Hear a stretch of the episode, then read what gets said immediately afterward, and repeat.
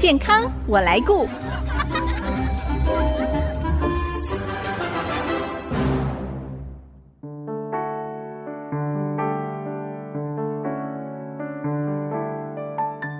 大家好，我是王淑荣，欢迎收听《健康我来顾》节目，一起关心你我的健康。台湾在九零年代中期人口转型开始迅速老化，到今年有些城市已经提早进入了超高龄化社会了。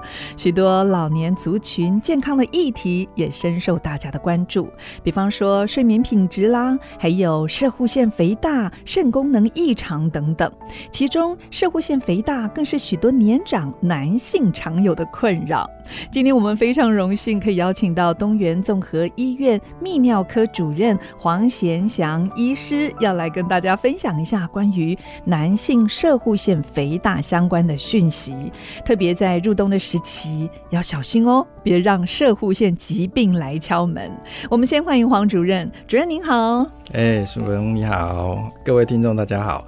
我是东元综合医院泌尿科主任黄贤祥，同时今年也才刚从清华大学 EMBA 毕业，是啊，非常高兴今天有这个机会来到这里，跟大家分享一些专业的知识，希望这个超高龄那射物线的问题没有困扰大家，让大家可以怎么样去。预防怎么样促进健康？嗯，是，其实对大部分的男性来说，会开始关心射护腺的议题，大部分都有一些年纪了，进入中老年就会出现一些症状。这时候呃，甚至是健检才知道，哇，原来有这方面的问题。那是不是可以先来为我们介绍一下？特别年轻的男性也应该要认识自己这样的器官，解释一下到底什么是射护腺，它的功能是什么呢？是摄护腺呢，它其实是长在我们膀胱下方。嗯、那年轻的时候，它像一个小核桃这么小。其实它是有内分泌、外分泌的功能。是它主要是提供精子的养分，精液的液体百分之八十五是摄护腺的液体。哦，哎、欸，那它摄护腺本来小小的，它提供一些功能。可是等到我们生殖的年纪过了，慢慢成年了，小孩子也出生完了，它就没有这个功能。嗯、可是它会作怪哦。它会慢慢肥大增生，那增生以后，它本来的位置在膀胱的出口，把尿道包住。它慢慢肥大的会把我们的尿道卡住，你就会开始尿变细小、变慢、变频尿。是，那就是一个疾病叫射物腺肥大。嗯，那这个在。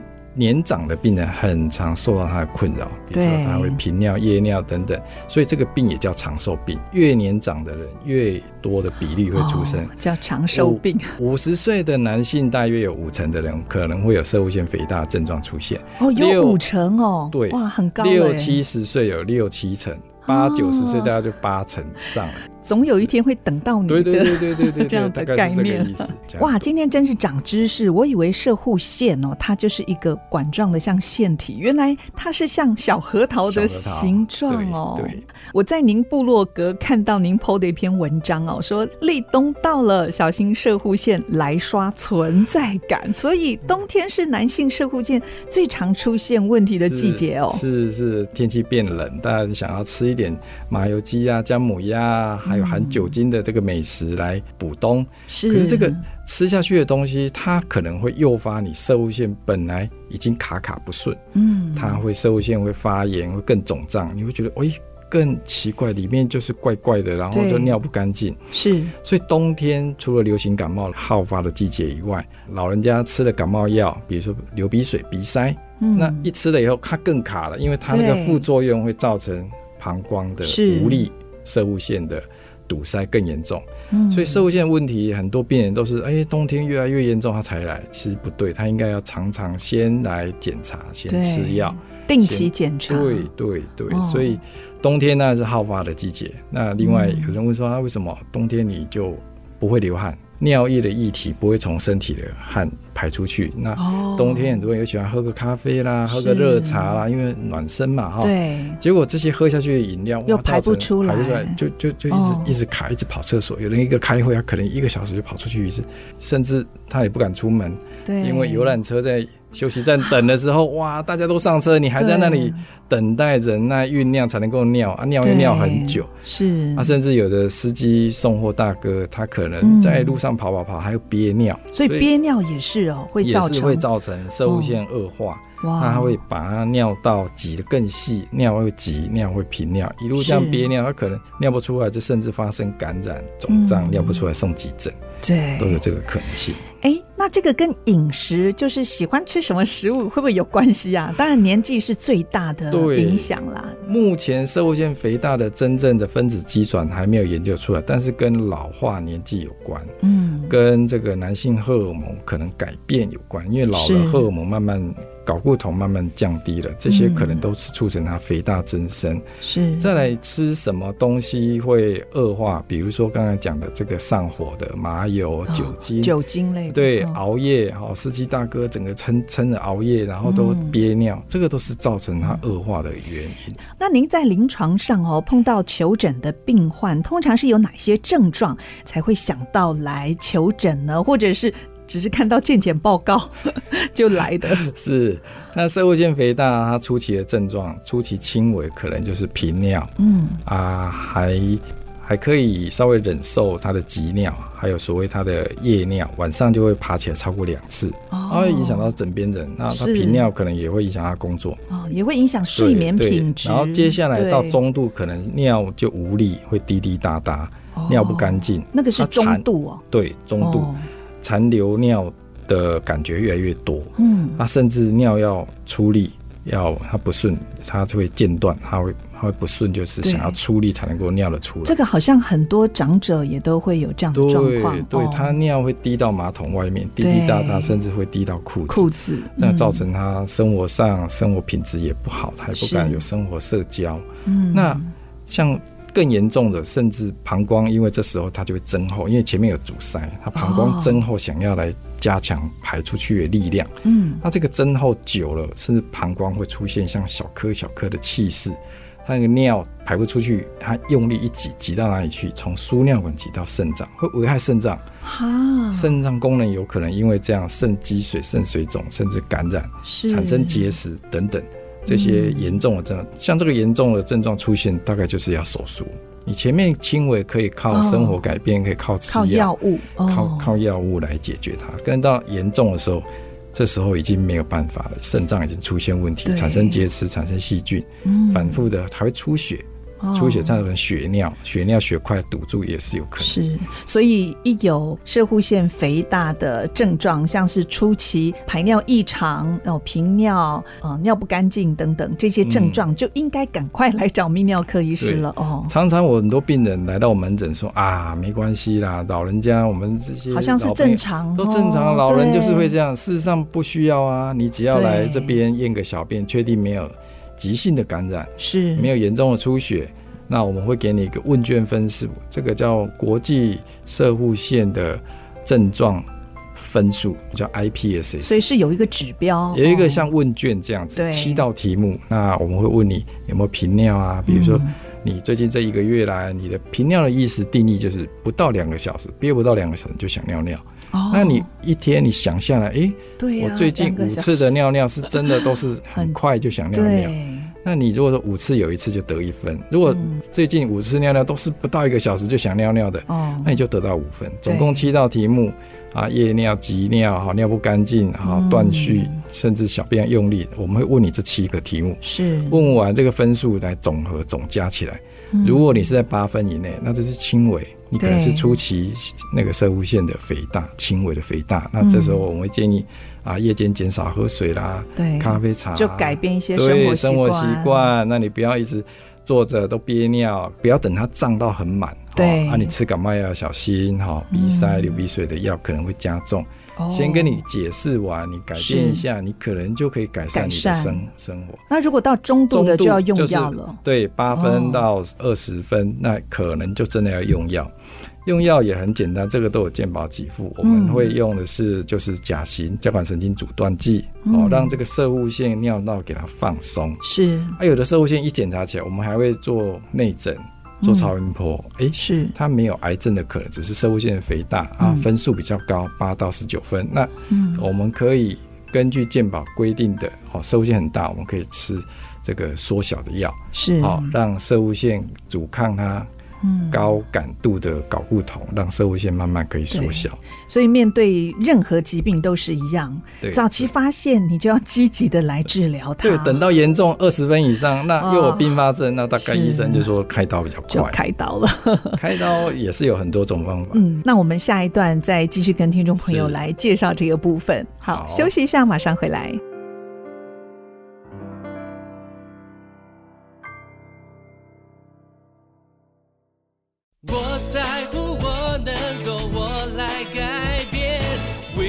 I see miracles.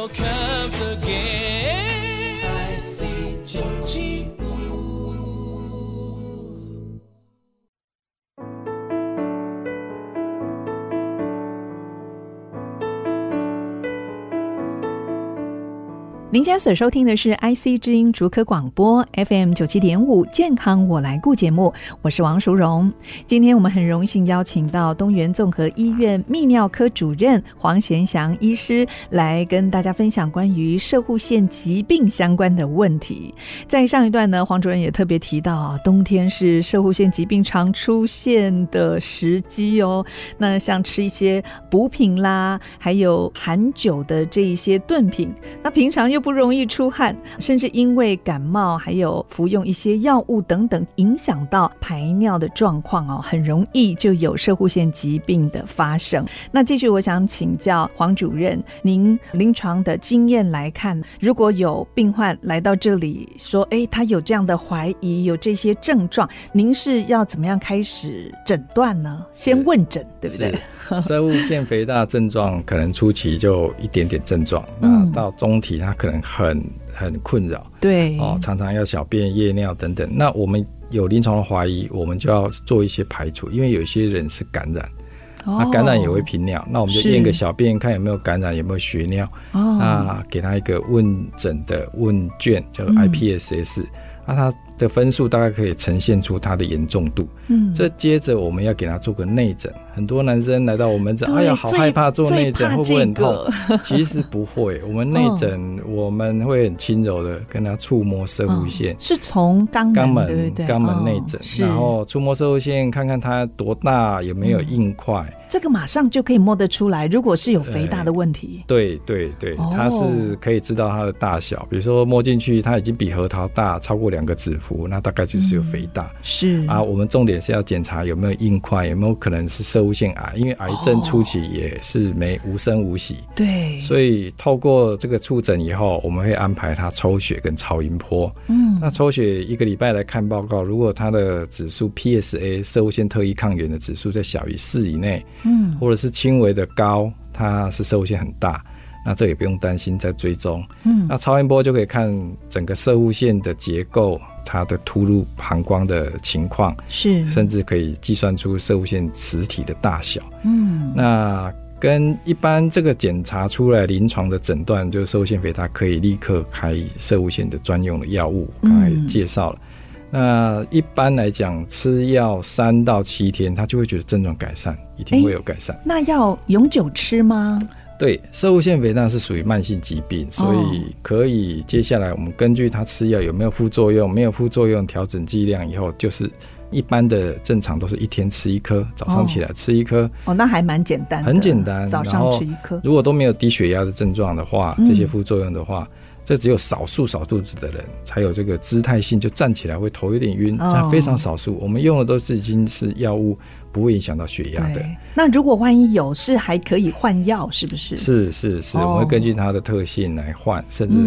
改用一些特殊的药来让射护线缩小，当然也不是马上啦。如果至少能够控制住，对？控制住，让它症状，让它症状可以改善。当然，如果检查出来也很严重，症状的分数也有一些射护线引起的并发症，那可能真的不是药物可以治疗，我们可能就要采取积极的疗法，手术啊。对，建议要做内视镜手术或是微创疗法。嗯，那现在科技很发达，内视镜的手术就是不会在身体有伤口。从尿道里面禁止伸到里面去，不管是用电刀刮除，或者是镭射刀做气化或剜除手术，所以这一类方法很多。那刮除是什么？肥大的部分把它刮，肥大的肉我们把它切开来，切切一片一片的。是。啊，那里面它不是纯粹肉，它有腺体、有血管，对，所以切开一定会流血，所以我们要做一些止血。那个电刀呢是加用电通热加热的，嗯，所以切它当然会痛，所以要经过住院麻醉下做。半身还是半身麻醉？一般一般半身麻醉就可以。大概这个时间要多久？一两个小时的手术，把它切掉，切掉再做止血，把里面的血块跟那个肉块洗出来、清出来，然后再放入尿管。以后这个通道就好像我们清淤泥，把它清通了。通但是要做好止血，因为射物线是属于腺体，那那个血管非常多，不能完全移除吗？它还是很重要，是不是？对老人家他没有生育的的需要，他不太需要。这个也是一个选项吗？就是移除，嗯、比方像有射护腺癌的病患，那个叫根除，整个连、哦、连皮、连皮、连周边的组织都根除、挖除它。那你是良性的，不需要做到那么大的手术。我们只要内视镜把中间的肉剜除，整个就是切除开来。那剜除就好像想象一个橘子跟皮，哦、我们关西地区长那个橘子会越来越大颗，哎、嗯，是。越来越大颗，它中间的通道会被这个橘子的肉堵住，所以我们内视镜进去。在肉跟皮的中间打通道，就一边打一边止血，然后把这个肉块推到膀胱里，再靠机器把它搅碎吸出来。这个过程就用的就是镭射、镭射刀或是电刀做剜除。嗯、那电刀刚才讲了，它出血需要用很烫的温度去烫它，它组织一定会受热的影响而伤害而疼痛。那镭射刀就没有什么温度的伤害，所以它所以有不同的选择，是不是？对，哦，镭射的晚除手术几乎是恢复很快，流血很少，嗯、也不会疼痛，那隔天就可以拔尿管跟出院，所以住院只要一两天啊，手术恢复的很快。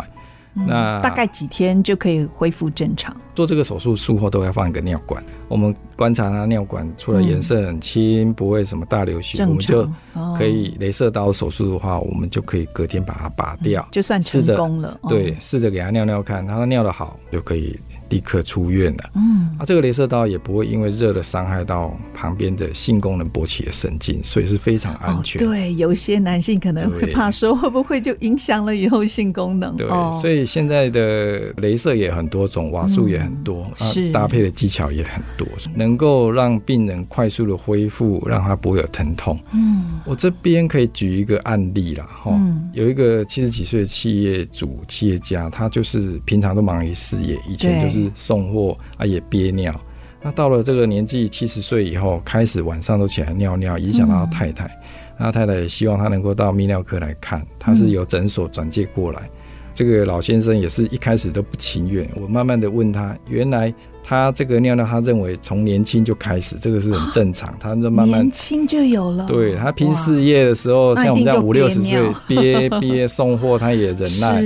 对，所以到了这个年纪，哎，他跟他太太生活的时候，他觉得他很正常。可是太太认为他吵到他晚上，对呀，会因为他起来尿尿而而且也很没有生活品质哎哈。后来我问的结果是他并不是说他不愿意医，他是因为太太身体不好，有糖尿病要洗肾，帮忙。照顾太太，他很担心，万一来，他要治疗，要治疗，谁照顾他太太？要开刀啊，开刀住院要很久，是不是？又担心他这个以后会不会手术有并发症？我就跟他跟他解释说，你如果有需要说快速恢复，那我推荐是射物线的镭射剜除手那。这这个镭射完了，你就很快的恢复，你就可以快速的回到家里去照顾你太太，就可以正常生活。你也可以改善你小便的症状。